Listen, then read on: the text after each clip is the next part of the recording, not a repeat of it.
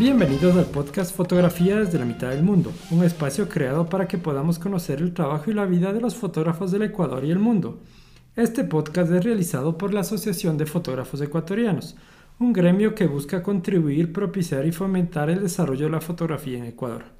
Mi nombre es Adrián Soria, también conocido como Caminante de Montes. Soy biólogo y fotógrafo de paisajes y estaré entrevistando a nuestro invitado.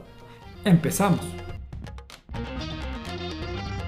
El día de hoy tenemos la presencia de Jorge Anhalser, fotógrafo de paisajes de gran recorrido en Ecuador. Más allá de un buen fotógrafo, una excelente persona y con él empezamos este podcast, Fotografías de la mitad del mundo. Hola Jorge, bienvenido. Buenos Adrián, hola a todos. Jorge, la idea de este podcast es acercar al fotógrafo al, público que nos está escuchando. Y la primera pregunta es, ¿quién es Jorge Anhalser? Chuta, ¿quién es? Este, este, que ves aquí al frente, pues un, ciudadano más de Relancina fotógrafo, con, todo el resto que implica. Yo soy nacido en Quito, pero vivido en Uyumbicho la mayor parte de mi vida, aquí al sur de Quito, en el campo. Tengo un apellido que un extranjero y irónicamente es nacional porque no hay en ninguna otra parte del mundo ya. Mi abuelo era húngaro, pero en Hungría desapareció el apellido, entonces ahora la gran mayoría de de gente que porta el apellido mío somos ecuatorianos. ¿Y por qué estar en el campo y no a la ciudad? Porque me crié en el campo, entonces me gusta y me disgusta la ciudad. El tráfico, la contaminación, la bulla, la falta de paisaje. ¿Nunca, ¿nunca has vivido en Quito? Un poco, sí, durante la escuela, pero, pero ya no más. ¿Y qué, cómo se siente vivir aquí en un bicho con el, con el campo, con el Paso Choa que tenemos aquí cerquita? Bien, pues, bien, yo, yo eh, parecido a ti, yo soy un chivo que tira al monte. y el chivo que tira al monte se hizo fotógrafo algún rato de la vida. Cuéntanos de eso, ¿Cómo, empezó el bichito de la fotografía? ¿Cómo empezaste? Bueno, yo empecé con la fotografía por dos razones. La una por documentar y enseñar en mi casa. Ah, y después... Eh, poco a poco para compartir esas cosas que uno ve, ¿no? Es una manera de, compartir el, privilegio, el privilegio sano, no el que ahora te acusan políticamente, sino el privilegio sano. Y a eso hay que compartirlo, pues, ¿no? Tu primera cámara, la primera cámara que cogiste, ¿cuál es tu recuerdo? ¿Era de tu papá, de tu abuelo? A mí me regalaron una cámara de esas mecánicas Canon simples. Eh, hace muchos años. Y esa camarita me abrió una puerta, ¿no? A, un mundo diferente. ¿Y cuando te regalan la cámara, tú ya sabías algo? ¿O cómo, cómo aprendiste? ¿Ensayo y error? No sabía nada, pero yo agradezco que viví en una casa donde la cultura era importante y la cultura estética era importante. Entonces, eh, aunque no sabía, tenía una idea seguramente por ahí que, que me guiaba hacia lo bello. Y de ahí de lo bello, ¿cuándo decidiste decir, bueno, me gusta la fotografía, quiero ser fotógrafo? Porque es igual que si me cojo un lápiz y un, y un esfero y empiezo a escribir, no soy poeta. ¿Cuándo decidiste y dijiste, me gusta tanto que quisiera ser fotógrafo, quiero ser fotógrafo? Ahí concluyeron varias cosas. Yo era guía de montaña y trabajé 15 años guiando montaña. Cuando había pocos guías aquí y me cansé, pues me aburrí. Ya todos los clientes querían irse al Cotopaxi y al Chimborazo y algo más. Decía yo, tiene que haber una vida. Voy a morirme, voy a llegar a Don San Pedro con un currículum que diga, se ha subido mil veces al Cotopaxi. Me hace cargar el año, pues me manda a repetir. Pero para esto yo ya hacía fotos y entonces vi en la fotografía la posibilidad de la libertad de irme a otros sitios diferentes. Y me ayudó que las montañas son guapas y se dejan retratar y todo al principio no tenía que ponerle mucho énfasis y salían relativamente bien. Tampoco había muchos fotógrafos y el tuerto en el país de los ciegos es rey, dicen, ¿no? ¿Y tú revelabas tus fotos? No, porque tomaba diapositiva. Que eran comercialmente más interesantes. ¿Qué dijo tu familia cuando, cuando dijiste quiero dedicarme a la fotografía? Bueno, ya venían acostumbrados a una actividad sui generis con eso de guía de montaña, ¿no? Me imagino que hubieran preferido que sea arquitecto, abogado, doctor o alguna otra vaina, pero no hicieron problema. ¿Y Jorge Anhalter es solo fotógrafo de paisajes o te dedicas a más cosas? ¿Tienes más facetas?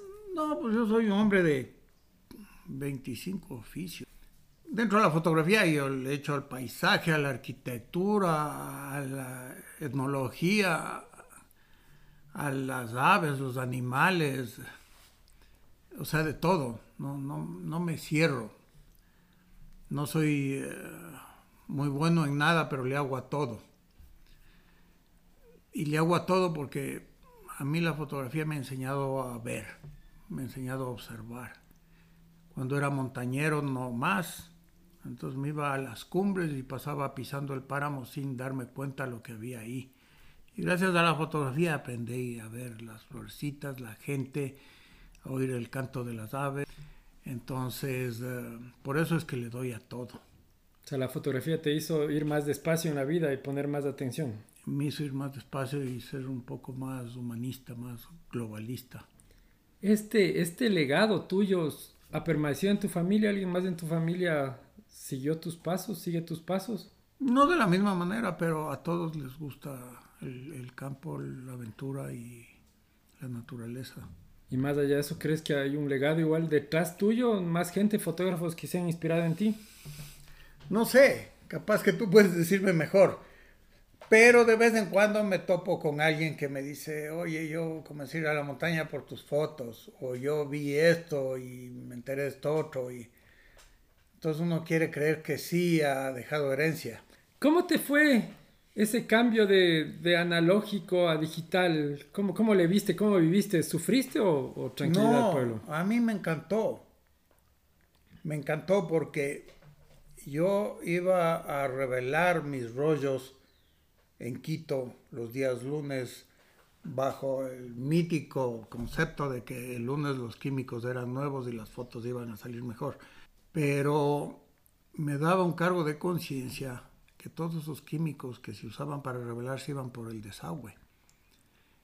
Y no podía hacer nada bueno para que se descarguen en el río y, eventualmente en el mar. Entonces cuando vino el digital eh, fue un alivio para mí, que ya no voten esos químicos. Yo agradezco haber aprendido a tomar fotos analógicamente, porque eso te hace una especie de francotirador tenías el rollo de 24 fotos. Entonces tenías que saber utilizarlo bien porque si no, no había presupuesto que alcance. En cambio veo ahora que el digital te permite hacer como metralleta. Y, y, me alegro mucho haber tenido esa escuela, que te enseña a predecir, que te enseña a observar más, que te da un poco más de oficio. Durante tu proceso, ¿Qué fotógrafos te han inspirado a ti? Pues aquí en el Ecuador me influenciaron esos extranjeros que le dedicaron espacio a la naturaleza, en, a, lo que es el Ecuador, no solo a la naturaleza. Eh, en la posguerra, ¿no? Había el Rod Romberg y el Arturo Eichler y, los Hirtz y el Bodo Wood esos tuvieron una, influencia en mí, pero no solo ellos, los pintores también, y los poetas, y los escritores, que eran capaces de describir cosas que eh, uno eventualmente hubiera querido fotografiarlas. Y en eso ando todavía, ¿no? ¿Qué, escritor te, te, llegó? Varios, de los latinoamericanos, varios. ¿no? De esa gente que fue capaz de volver los ojos a su tierra. E, eso es lo que yo quise intentar con la fotografía, volver los ojos a la tierra. Y eso es lo bonito y ahí se nota la, la diferencia de, de, tu trabajo, ¿no? O sea, no solo es fotografiar por fotografiar, sino darle esa identidad a la tierra. Y es la idea del paisajismo en general, ¿no? Que es el paisaje le dé identidad a una nación, los volcanes que tenemos no hay en otro lado del mundo y es, y es ahí donde tu trabajo destaca muchísimo. Cuando tú sales a tomar fotos, ¿te vas solito por ahí o, vas con tu pata de fotógrafos a caminar? ¿Cómo te gusta tomar fotos a ti? A veces voy solo, a veces voy acompañado, más que de fotógrafos, de amigos, aunque sí, cada vez más tengo fotógrafos alrededor. Es, es difícil a veces eh, que la gente te entienda que te vas a trabajar, que parece paseo, pero no es paseo entonces hay un montón de gente que te quiere acompañar al paseo. Y cuando ellos son más, acaba siendo paseo y no trabajo. Y ahí es más difícil lograr lo que quieres, ¿no? ¿Cuál ha sido la fotografía que más tiempo te has demorado tomando? Más que demorado tomando, tengo fotos que me ha tocado intentar varias veces, oye, hasta que me salga lo que quiero. Que voy al mismo sitio varias veces y regreso y veo el producto y no me gusta y terco, vuelvo otra vez. Y claro, los compañeros me dicen, otra vez allá mismo. ¿Qué va en tu maleta de fotógrafo? ¿Qué, qué nomás llevas? Muy poco, muy poco porque yo soy todavía montañero. Yo tengo un cuerpo, bueno, ahora dos, para no cambiar de lentes por el polvo, y tres lentes. ¿Y qué, qué cuerpos tienes? Tengo dos cuerpos Canon 5D. Ya me rendí de las cámaras profesionales porque innovan tanto y son tan caras y las no profesionales ya son tan buenas que yo no soy capaz con mi habilidad de sacarle el jugo a una profesional, entonces tengo una sencilla. Y ahí va, la larga no es la cámara, sino es el ojo, ¿no? Muchas veces la gente, y, la, y eso también es uno de los mensajes que en este podcast queremos que la gente entienda, que no es la cámara, que no hace falta decir quiero comprar una cámara de 5000 para sacar buenas fotos, sino lo que dices tú, paciencia y perseverancia. Si ven un sitio, regresar al mismo sitio. Y el, la educación del ojo. Mira, yo veo fotos de celular tomadas por otra gente y hay algunas que las veo con admiración y cierta envidia. O sea, hay gente que tiene la sensibilidad de poder tomar muy buenas fotos con celular y hay gente que tiene un equipazo y no no puede. ¿Cuántas cámaras, si te acuerdas, desde que empezaste hasta la época, cuántas cámaras tendrías por tus manos? Unas cinco. ¿Y tienes todavía por ahí o ya las, las, ferias? No, esas cámaras mecánicas análogas son una joyita, pues no. yo me admiro de cómo hacían esas cosas. Bueno, en, estuve haciendo unas fotos en Chile y se me dañó el lente. Entonces me metí con un tutorial de YouTube a desarmar el lente. Oye, qué ingeniería que tiene un lente de esos ahí adentro. increíble. ¿Y lograste arreglarlo? Sí, logré encontrar el daño y logré armarle otra vez. ¿Eh? Eso yo mismo hasta ahora me sorprendo. Técnico, ya está, el siguiente trabajo es técnico de, fotografía. Tú. No, pero ahí no me, no me quedaba otra. Tú. Pero eso que dices tú también es interesante, ¿no? Ese, ese cambio que hay en, en las cámaras si nos acordamos, hace unos años salían modelos cada 3, 4, 5 años, a ver, cada año. Sí. Y la gente cada vez quiere el modelo nuevo. Y es del consumismo también, lamentablemente, la fotografía ha llegado a esto. Y qué interesante saber que tu gran trabajo es con, con una cámara no profesional, pero los resultados son los profesionales. ¿Qué, qué recomendaciones darías a los chicos que, que quieren comprarse cámaras más caras y mejores? O sea, yo siempre creo que lo primero es educar el ojo. ¿Cómo se educa el ojo? Creo que hemos perdido la bola de estética en todos nuestros campos. Y la fotografía, si pretende ser arte, tiene que lidiar con estética. Tú educas el ojo este, en, un libro de buenas fotos, eh, de buenos cuadros, tú educas el ojo con buena arquitectura, educas el ojo con oyendo buena música, oyendo buena poesía, de todas las formas de esas. Ahora me pasa a mí mucho que hay jóvenes que me escriben y me mandan sus fotos para que yo opine de ellas. Y qué te digo, es recurrente este ejemplo de que me mandan una foto de un volcán, lindo todo, y en primer plano una pared de bloques con las varillas salidas. Y yo con mucha cautela trato de decirle, oye, tal vez si tomabas de arriba de la azotea o te movías para que el primer plano sea mejor. y me voy dando cuenta que la gente no me entiende. No me entiende porque esa pared de bloques con las varillas salidas es parte de la cotidianidad. Entonces se va perdiendo lo bello, lo sublime. Estamos acostumbrándonos cada vez más al caos, a lo feo, a la pared grafiteada, a la basura en primer plano, a, la cicatriz de la carretera, al, al, letrero en la cumbre que tiene más atención que el paisaje. Entonces creo que la estética está en mal predicamento. Tú tienes algo que le hace diferente a la mayoría de fotógrafos y creo que en ese lado sí tú fuiste pionero aquí en Ecuador, creo que en, en Sudamérica o en, o en, los Andes, es que tú no vas solo, tienes una, una compañera alada. Cuéntanos un poco sobre tu compañera alada. ¿De dónde salió esa, esa, esa relación avioneta, Jorge? Bueno, a ver, al principio me preguntabas quién soy yo. Y si algo me describe es que yo soy un aventurero. Lo de fotógrafo es secundario. La fotografía me ayuda o me permite ser aventurero.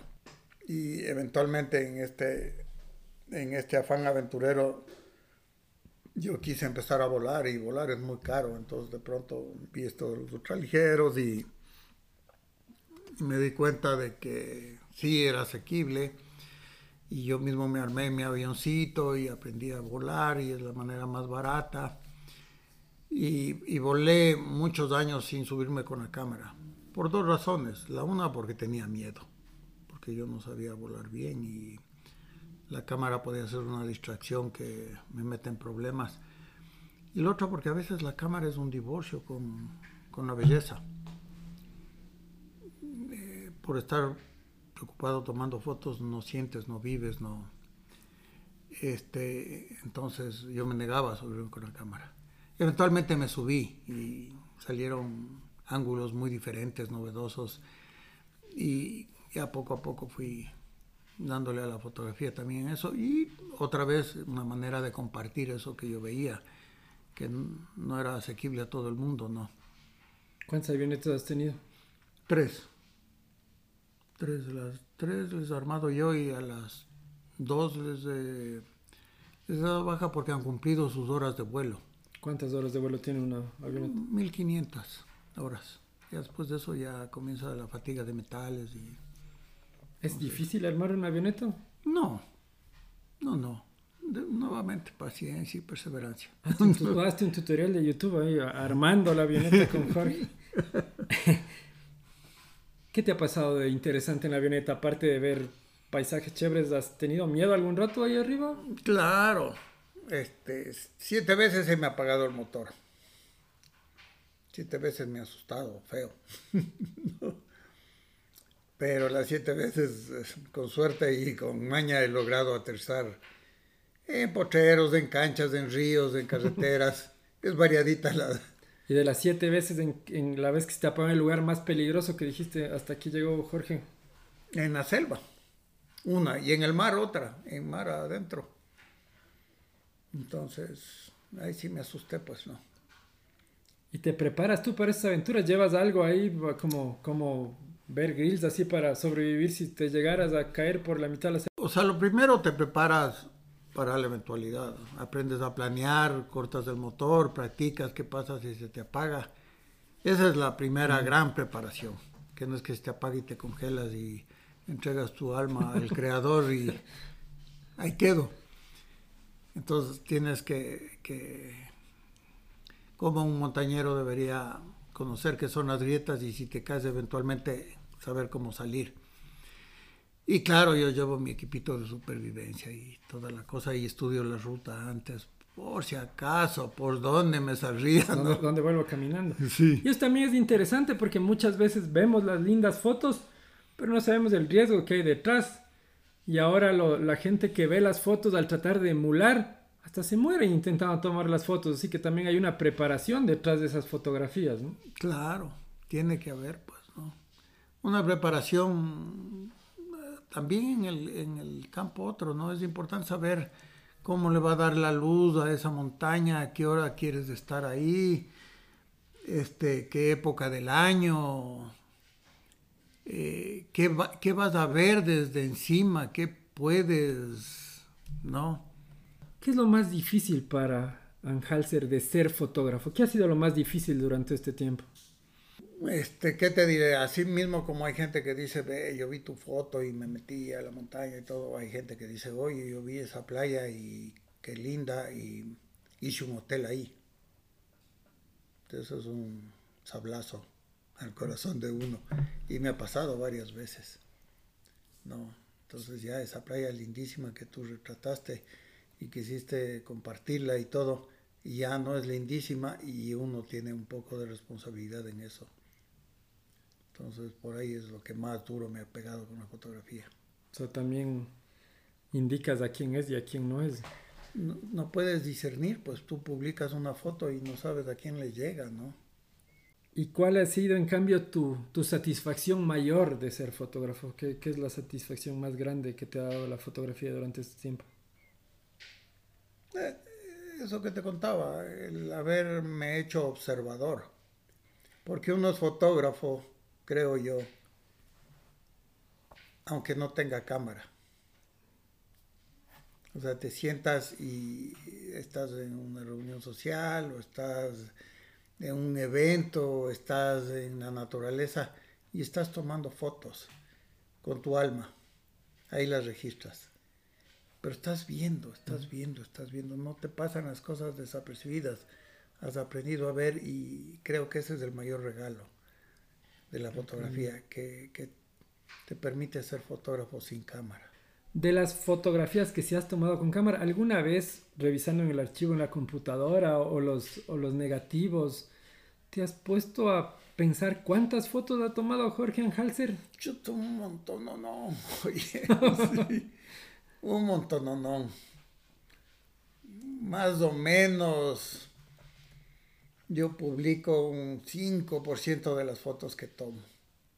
Te tienes ahí en los discos duros y en los álbumes. Sí de todas esas montononón de fotos, si te dirían escoge una foto, si dijeran tienes que llevarte una foto, un recuerdo de una foto que, que tengas tú, ¿cuál escogerías de todas las que tienes? No me llevo, no me voy, no, no acepto el, el, reto. Bueno, pero ¿cuál te gusta más entonces? No tengo, es, las fotos son como los guaguas de un taita. No hay preferido. Cada vez vienen nuevas fotos y te gustan igual. La mejor aún no tomo. La fotografía ahora, bueno, cuando era en, la revelada también eran uno mandaba revelar o revelaba. Y hay como dos caminos, ¿no? El purismo, que es la gente que tal como sale la foto en la cámara, esa es la foto que pongo, y la edición, ¿no? Y ahora hay mucha gente que también, que le, que le gusta editar mucho. ¿Cómo trabajas tú en ese lado? Eh, ¿Eres purista o editas un poco tus fotos? ¿Cómo, cómo, ¿Cómo trabajas en ese lado? Bueno, yo soy documentalista o cronista. Yo quiero que sean lo más cerca a la verdad. Y a veces me toca editar un poquito para eso. Porque la verdad era, ¿qué te digo? Un poco más amarilla o un poco más azul. O, y la cámara no lo captó. Eh, me pasa mucho, por ejemplo, con las fotos de los volcanes, que yo veo, como tú ves seguramente y te das cuenta, y, tu ojo está corrigiendo que la nieve está bien expuesta y el páramo también. La cámara o la nieve está bien expuesta y el páramo está oscurísimo o viceversa. Entonces tengo que editar para acercarle a esa realidad. Pero nada más, nada más. O sea, ediciones básicas, tú no, no reemplazas cielos ni... No, no, no, para nada. ¿Y qué opinas de eso? Está bien si es que eres honesto con eso. Está bien si te gusta eso. A mí no me gusta porque creo que los chances son que votes jodiendo la foto en vez de mejorarla. Yo veo tantas fotos saturadas y tan que no me gustan, pero en, en gustos y colores hay tantas opiniones, ¿no? Claro. Y eso es lo, y eso es lo respetable. Pero es interesante lo que dices tú. Siempre cuenta cómo hiciste tus fotos, ¿no? Y tu edición es una edición básica y ahí está. Y ahí está, y ahí se ve también la calidad del fotógrafo. O sea, más que es el resto de lo que hablábamos antes, del el prever la foto. Hay gente que cree que yo edito las fotos. Hay, hay gente que, que así lo piensa. Pero en vez de buscar un cielo maravilloso, buscas la hora donde el cielo es maravilloso. es tanto más lindo pasarse el tiempo ahí afuera tomando esa foto que después en la computadora tratando de reemplazar lo que no lograste en la cámara. Entonces no, no tiene parangón, ¿no? Es de... Los fotógrafos tienen que saber que hay que madrugar, que no puede ser un buen fotógrafo de paisaje si desayunas a las 9 y a las 11 estás ahí. No, no, es difícil que salga. Madrugar, trasnochar y chuparse el frío es, ¿no? Eso, entonces como llegan a las 11 y ya el cielo no está rojo, ah, entonces Photoshop. ¿Cuántos libros has hecho tú desde que, desde que empezaste? son como 20. ¿El primero cuál fue? El primero fue una montaña que se llama Por los Andes del Ecuador que hicimos entre con el Ramiro Navarrete, que era este montañero que lastimosamente murió en, el, en los Himalayas. Entonces, culpa de él es que me haya metido yo los libros. ¿Y de ahí cuál es tu libro favorito? No, no tengo. El que, más cariñito le, le No me preguntes ni cuál es mi comida favorita, ni cuál es mi cerro favorito, ni no, porque no tengo. No tengo. Menos mal podemos gozar de tantas cosas, ¿no? Que, que yo no tengo favoritos. ¿Hay algún libro que venga en camino? Sí, ahora estoy trabajando en este del uh, Camino del Inca del Capañán, en el Ecuador. ¿Cuánto te demoras en hacer un libro tú? En este voy a un poco más de un año. no solo es tomar fotos, sino estudiar, o estudias y luego tomas las fotos. Ah, sí, es un círculo vicioso. O sea, tienes que investigar dónde estará, cuál es la historia detrás de eso. No existen letreros del Capañán, salvo unas poquitas porciones en el Ecuador, esa de Achupayas y Encapirca. El resto está botado, desconocido, olvidado. Entonces tienes que buscar, tienes que explorar, tienes que también hacer una exploración en, en, los libros, ¿no? ¿Qué hay de eso? ¿Cómo, ¿Cómo, sabes que estás encontrando el correcto? ¿Cómo, no? ¿Para cuándo se viene este libro más o menos? Espero que para este año. Hemos conversado de tu vida, de tu pasión, de cómo has desarrollado, de lo que no tienes, no eres casado con ninguna montaña. Pero ¿qué pasaría si no hubiera la fotografía? ¿Qué, qué, qué fueras tú si no fueras fotógrafo? Chuta, yo he querido ser de todo, oye, pero no me ha dado. O sea, soy piloto, soy mecánico, soy agricultor, soy eh, escritor, soy editor, eh, mensajero. Hubiera querido ser cantante, pero no me da la voz. Hubiera querido ser torero, pero no me da el, la valentía. Entonces no sé qué sería. Durante todo este tiempo que, que, tú has sido fotógrafo, ¿alguna vez pensaste decir, ahí queda todo, ahí se queda botado todo? No, pero ahora tengo cierto desencanto por la saturación de imágenes que vivimos en las redes, en, eh, en todo lado, en la televisión, en, por donde andes, ¿no? Ahí estamos llenos de imágenes. ¿Cómo te va con las redes sociales a ti? Yo no sé, ahí tienes que decirme también tú. Pero estás en redes sociales tú. Estoy en Instagram, donde mm, publico un poco de fotos y publico con las fotos comentarios, no solo las fotos. Esos comentarios a veces tienen que ver con la estética o con eh, la conservación o con asuntos sociales no me corro de comentar lo que pienso. Me imagino que hay gente que le agrada y que mantiene un nivel interesante de conversación, aunque no esté de acuerdo conmigo, lo que es correcto. Y por el otro lado me doy cuenta de que el, el odio y la intransigencia también son pan de cada día. No. O sea, tú vas más allá de los likes, no te importa los likes, sino los comentarios. Transmitir el mensaje tuyo. Sí, y eh, los comentarios les doy mucha importancia.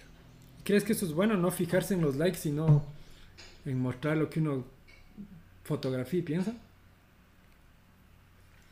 O sea, yo añoro que la gente tenga opiniones. siento que estamos en una época en que la gente por comodidad, por miedo, por ignorancia o por una mezcla de todo eso, no opina, no tiene opinión, no está al tanto de las noticias, no está al tanto de las circunstancias del país.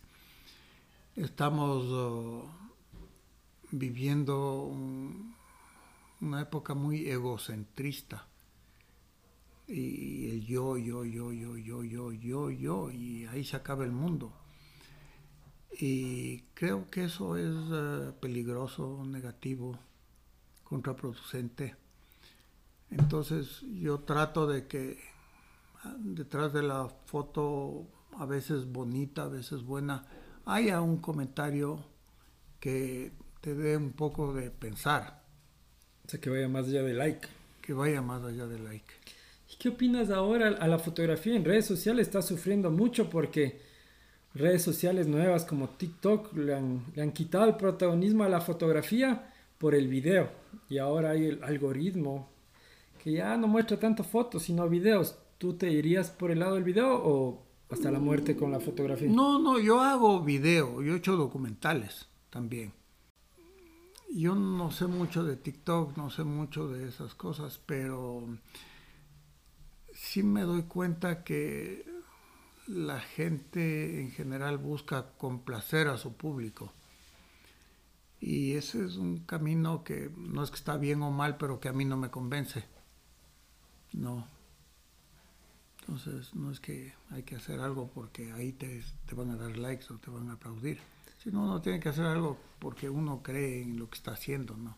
muy interesante saber que alguien como tú no se preocupa en eso, sino más en transmitir lo que debería ser la fotografía, no es llegar con un mensaje a la gente. ¿Qué les aconsejas a todos los fotógrafos de paisajes? Que hay bastantes, ahora hay muchísima gente que, que, está empezando con paisajes. ¿Qué se les aconseja a ellos? ¿Cómo, es el camino? ¿Es fácil? O pueden ser mejores que yo, pues, o sea, yo no soy nada así tan especial, pero lo que me estoy dando cuenta yo, y, les digo a muchos jóvenes, es que si quieres ser un fotógrafo diferente, especial, tienes que evitar el cromo repetido.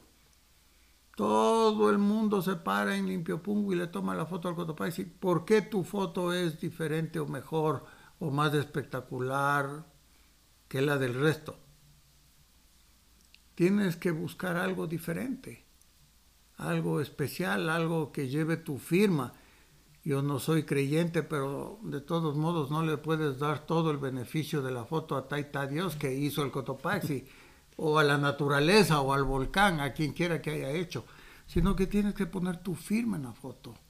¿Por qué tu foto va a ser diferente? Entonces, de vez en cuando sí te topas con fotógrafos que se les ocurrió una idea o que fueron capaces de ver un ángulo que los otros no vieron.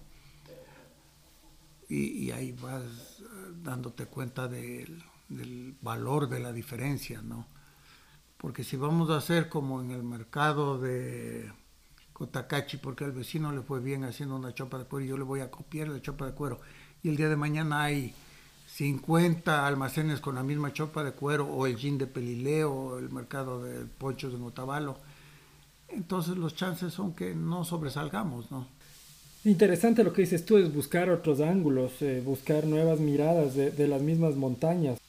¿Tú caminas mucho para conseguir eso? ¿O tú llegas a limpio y nada más? ¿Qué, haces tú? Eso? Yo camino, camino, eh, pernocto, uh, madrugo, me rasco la cabeza, me, doy las vueltas. ¿Te frustras a veces ¿no? Ah, claro mis hijos se ríen de mí porque dicen, oye, con la suerte que tú tienes con el clima, es asombroso que logres buenas fotos. claro, y, eso, y eso es importante ¿no? para los que vienen, el, el, intentar buscar cosas diferentes. Y lo que tú dijiste al inicio y me gustó mucho es aprender más cosas y no solo la fotografía, eso, eso, es, eso es clave. Lo que tú dices, o sea, a mí me ayuda mucho en la fotografía saber de agricultura me ayuda a saber de aviación, me ayuda a saber no solo de montaña, sino del clima. Me ayuda, por todo lado le voy redondeando, ¿no? Entonces, y con gratitud estos nuevos fotógrafos que están haciendo cosas de montaña, tú también, entre ellos, ah, me empujan a ser diferente yo, a ser mejor, a ir más allá, a no dormirme en los laureles. Entonces yo agradezco esa competencia, agradezco que venga atrás una masa que... que, mueva, ¿no? y la idea es que sea una competencia sana, donde todos nos movamos y a la larga el beneficio es para Ecuador, ¿no? Porque de una u otra manera tú con tu trabajo muestras Ecuador en todo el mundo. ¿Hasta dónde han llegado tus fotos? Chuta a todo lado, hasta en la Playboy he publicado. ¿En serio? ¿En, qué, ¿En qué número para comprar? no sé, que ya, ya, ya, están viejitos las... También que la fotografía llegue más allá de las redes, es, es una misión, porque a veces se mueren las fotos en las redes y nada más. O sea, ¿qué te digo yo? Sí, a mí me encanta que yo publico algo en las redes y por ahí me escribe un arqueólogo que vio algo en la foto que yo no vi y eh, entablamos una conversación o un biólogo.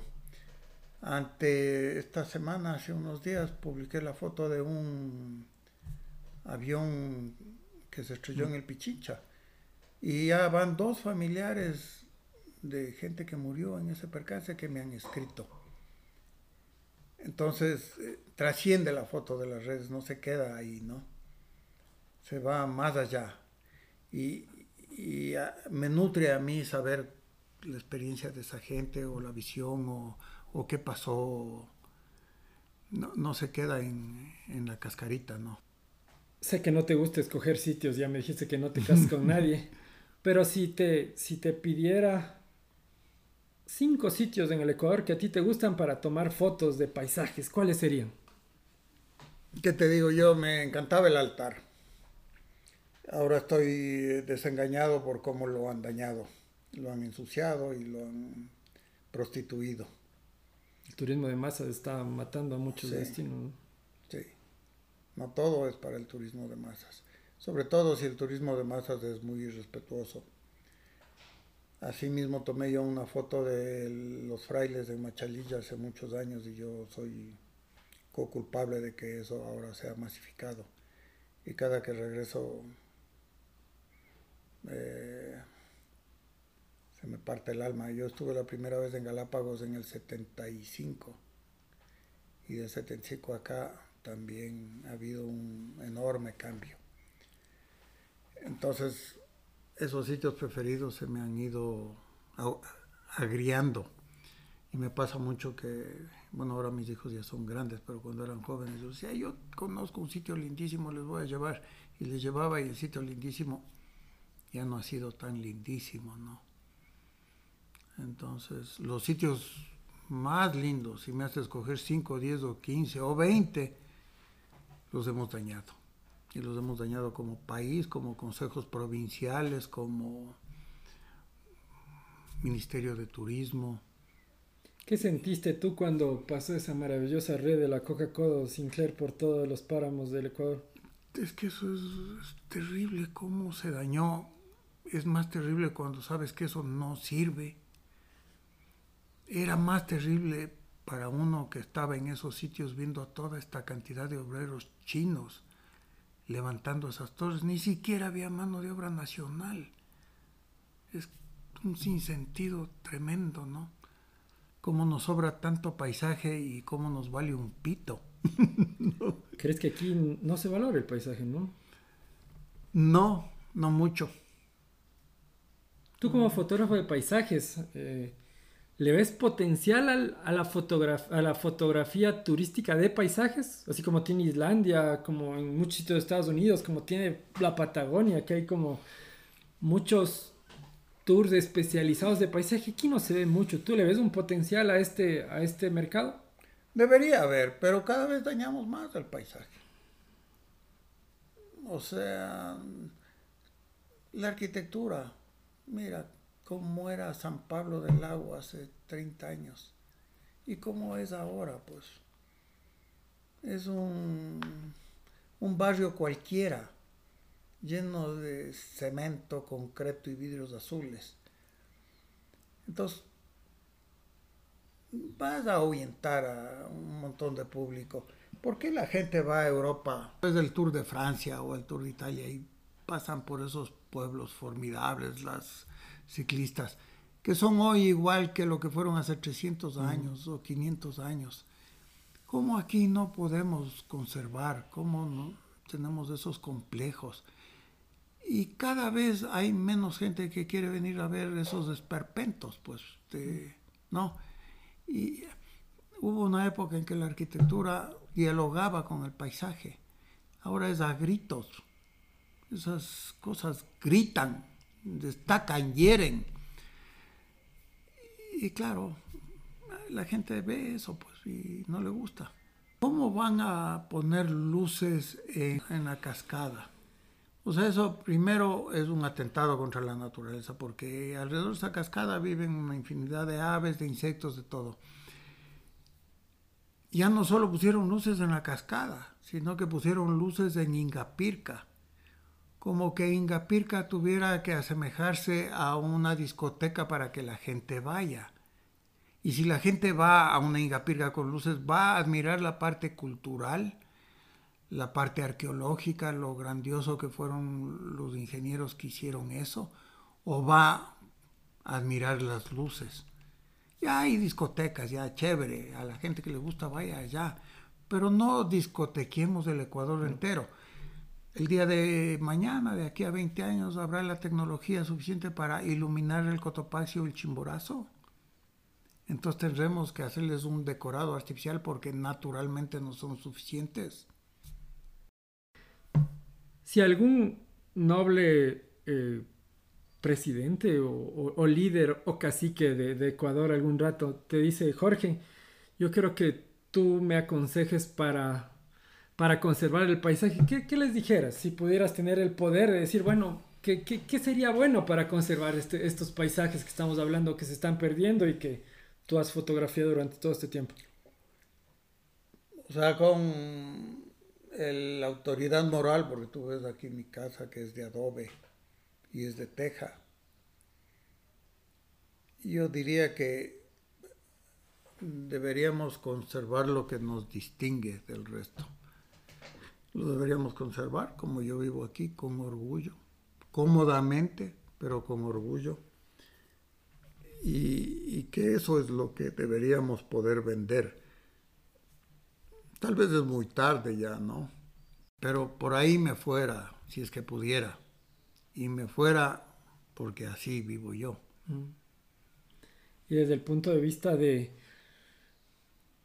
de los paisajes de montaña, ¿qué podríamos hacer para mantenerles mejor? ¿Hacer miradores, dar seguridad al fotógrafo? ¿O que no... Nada, no hacer nada, no hacer carreteras, no hacer parqueaderos hacer que la gente que va a la montaña no intente extender la ciudad, la urbe, el progreso a la montaña, sino que sea capaz de ir a la montaña humildemente a aprender de la naturaleza, que se canse, que sude, que le dé frío, que esas son las mejores escuelas. Pero cada vez estamos más empeñados en transformar las montañas en una carretera más.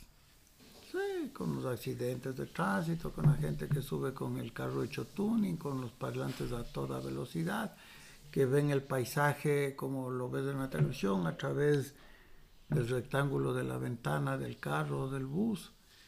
Cuando lo más lindo es caminar ahí, lo más educativo para la juventud es ir a enfrentarse con esas cosas. ¿Cómo podemos aprender más de tu trabajo? ¿Tú das cursos? ¿Has dado cursos? ¿Piensas dar alguna charla? Mm, no, yo, a ver, yo no doy muchos cursos, de vez en cuando, cuando se reúne un grupo que me llama. Yo no soy muy técnico, soy bien empírico. Te voy a contar una anécdota que vino la teniente política de Uyumbicho repetidas veces a convencerme de que dé un curso en, la parroquia a diferente gente. Y yo no tenía tiempo y no tenía ganas y me negaba, pero la teniente más perseverante que yo me agarró la oreja y me fui a dar ese curso. En la, en la iglesia de Ubicho. Y tenía ahí como alumnos a un montón de viejitas y viejitos que querían manejar mejor su celular para tomar fotos del perro, del nieto, de la maceta, de la casa, de lo que sea había policías, había jóvenes, había de todo. Un grupo tremendamente diverso. Y estuvimos conversando de fotografía y yo empecé pidiéndoles que me enseñen lo que tenían. Y claro, tenían unos nietos ahí chiquiticos en la mitad de la pantalla, lejísimos, que uno no podía reconocer si el guagua era guapo, era el ajito, si estaba triste, alegre, llorando y lo mismo el policía tenía unas escenas de crimen, pero no, tampoco se reflejaba lo que había sido el crimen ni nada, ¿no? Y había un, jóvenes que le daban a la naturaleza o a las aves. Y con unos pocos consejos y conversando y todo, a los pocos meses hicimos un... Les traje yo acá a que tomen fotos aquí, porque aquí hay de todo, ¿no? Es una hacienda, entonces hay de todo. Y fue gratísimo para mí, porque de ese grupo, de estas señoras mayores, algunas que tenían bastones porque eran cojitas y todo, cuando me enseñaron las fotos que habían tomado en esa mañana, habían visto rincones de mi casa que yo nunca había visto. Me impresionaron gratamente. Y la otra cosa que dijeron es, que también me dejó boquiabierto, es, nosotros teníamos un lindo pueblo en Uyumbicho y lo hemos dañado. Como consecuencia de ese curso que lo que pretendía es enseñar la estética. ¿Qué hacemos si queremos conseguir tus libros? Están en unas pocas librerías, las pocas que sobreviven como Mr. Books o Librimundi, o yo los vendo directo. Ah, ¿no? a través de Courier. ¿Cómo, cómo, ¿Cómo se puede contactar el público contigo? Si, si me escriben a mi Instagram. Este, ¿Cómo estás en Instagram tú? Jorge Anhalser. Jorge Anhalser. Y ahí te pueden, eh, puedes directamente hablar con él. Y supongo que va firmado si te contactan. Si es que quieren. No. no, de cajón, porque puede que no quieran. Entonces, para todos los que quieren tener la obra de Jorge, que es una reliquia, muchos de los, de los nevados y volcanes ya casi no tienen ni glaciares Creo que está contada la historia del Ecuador, ahí de, la, de, los paisajes, desde los primeros libros hasta los últimos. Claro, ha cambiado mucho, ¿no? Estos o sea, son documentos históricos. algunos ya se han vuelto. Importantes de tener, entonces, escribir a Jorge Ajase. Jorge, te queremos como Asociación de Fotógrafos Ecuatorianos. Primeramente, dar las gracias por ser el, el primer eh, invitado en este programa y felicitar por toda la obra que has hecho y agradecerte por tanta inspiración eh, de todos los fotógrafos, entre los cuales me incluyo por, por tu gran trabajo y, esperamos mucho más de ti y, siempre estamos ansiosos de oírte. Queremos oír tus palabras finales, Jorge, en este, en este primer programa. Uy, caramba. Pero bueno, muchas gracias, muchas gracias por esta ventanita, muchas gracias por la conversa, yo siempre me nutro de esas cosas. Te agradezco por tus, tu conversa y ahí hemos de seguir conversando. Gracias Jorge, ha sido Jorge Alhalser, fotógrafo de paisajes y demás cosas, eh, ecuatoriano a mucha honra y que nos ha llevado muy lejos en la fotografía de paisajes. Les agradecemos a todos por haber escuchado el primer eh, podcast de fotografías de la mitad del mundo. El podcast de hoy llegó a ustedes desde Quito, Ecuador, la casa de la Asociación de Fotógrafos Ecuatorianos. Les invitamos a seguir más de nuestro trabajo en las diferentes redes sociales en Instagram y Facebook nos encuentran como arroba o en nuestra web www.fotógrafosecuatorianos.com. Les esperamos en nuestro siguiente episodio. Hasta pronto.